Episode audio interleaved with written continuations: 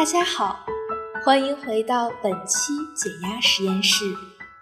今天我们来聊一个生活中非常普遍的现象：为什么那些聪明的人并不一定会成功？可能你的生活中也遇到过这样的人，他们聪明过人，甚至很有天赋，却不愿意努力工作。往往这种人，我们会给他们贴上懒惰的标签，认为是无法战胜的懒惰导致他们的聪明和天赋被浪费掉了。可是啊，最近有研究成果推翻了我们的这种看法。斯坦福大学一位很知名的心理学教授进行了许多次调查研究，去验证获得成功的因素。最后，他发现了一个真正影响人们成功的原因，那就是人们都有的一种固定的思维模式。在固定的思维模式中，人们坚信成功基于一些固有的特质，如智力或天赋，而这些东西是无法改变的。因为相信无法改变。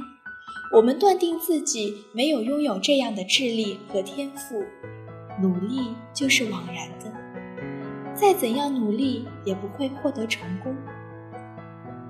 大概只有这样了，那么努力给谁看呢？相反的，还存在另外一种发展的思维模式，你必须相信，通过不间断的勤奋的努力。你的能力是可以提升的，你的智力和天赋只不过是一个起点，却绝对不会是终点，因为没有人能预知未来，当下的创造性和可能性就掌握在你自己手里。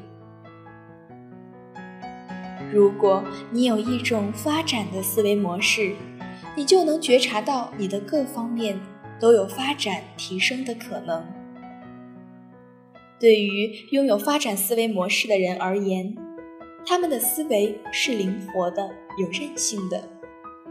他们知道，在遇到失败和挫折后，他们可能会被弹回，但这样却能让他们变得更强大。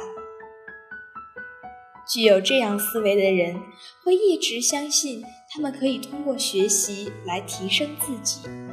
成功永远对他们具有无限的诱惑和巨大的可能性。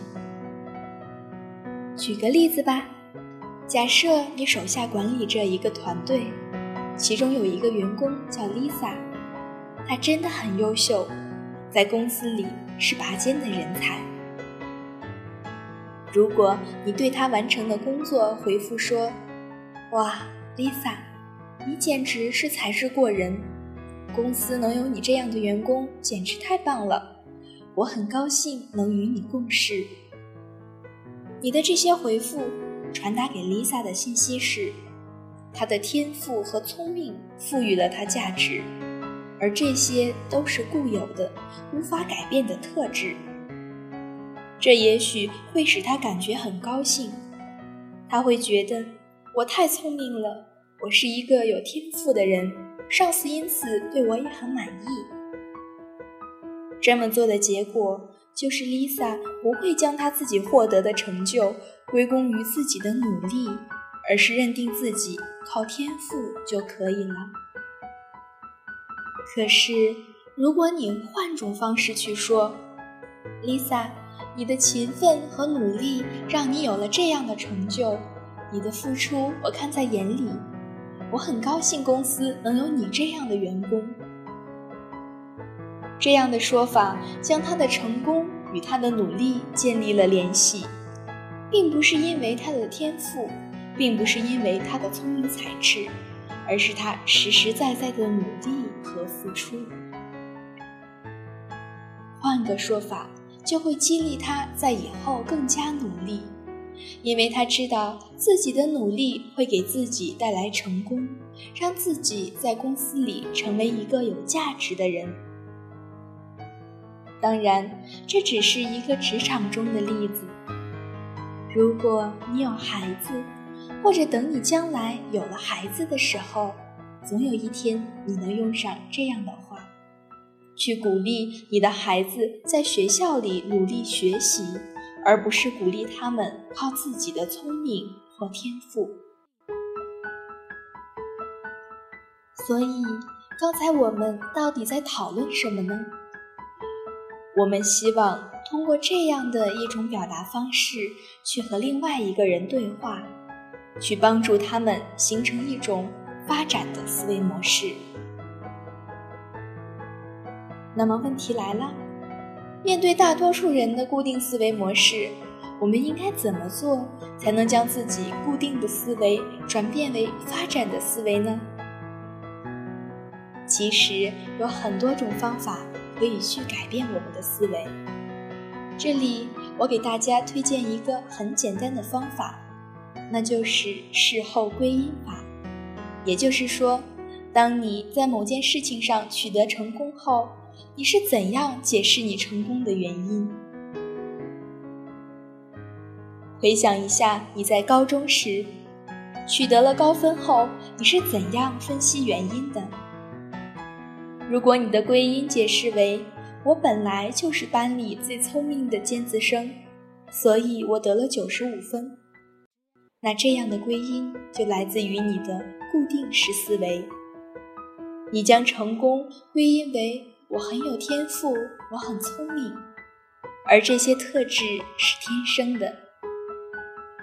你也可以将这个方法用于最近的一次升职或加薪。你是怎样解释原因的呢？是不是我一直都很优秀啊？我是一个有天赋的人，或者我生来就是干这一行的？也许你说的这些原因都是事实，但是如果你将你的成功归因于这些特质上，你将不会有进步和提升。可是如果你换了个说法，尽管我很优秀，很有天赋，可我还是付出了很多努力，费了很大的劲儿，才有了今天的成功。所以，我的努力使我得到了这份工作，给我带来了升职。如果我没有付出努力，这一切都不会发生在我的身上。如果你这样去看待自己的成功，指出自己的成功很大程度上取决于自己的努力，这样的话语会转变你的思维模式。如果你能以这样的思维模式去看待自己的成功，你已经掌握了你的生活。如果你能用这种方法去解释自己财富上的成就、幸福感，或者是良好的人际关系。无论是什么，这一切对你而言都是可控的。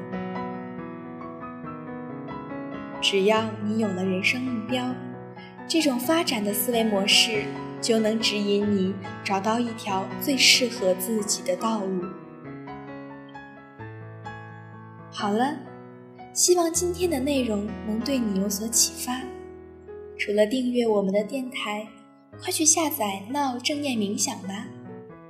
坚持练习冥想，也会有助于你摆脱原有的思维模式，用发展的思维模式去看待自己，看待生活。今天就这样吧，我们下期再见。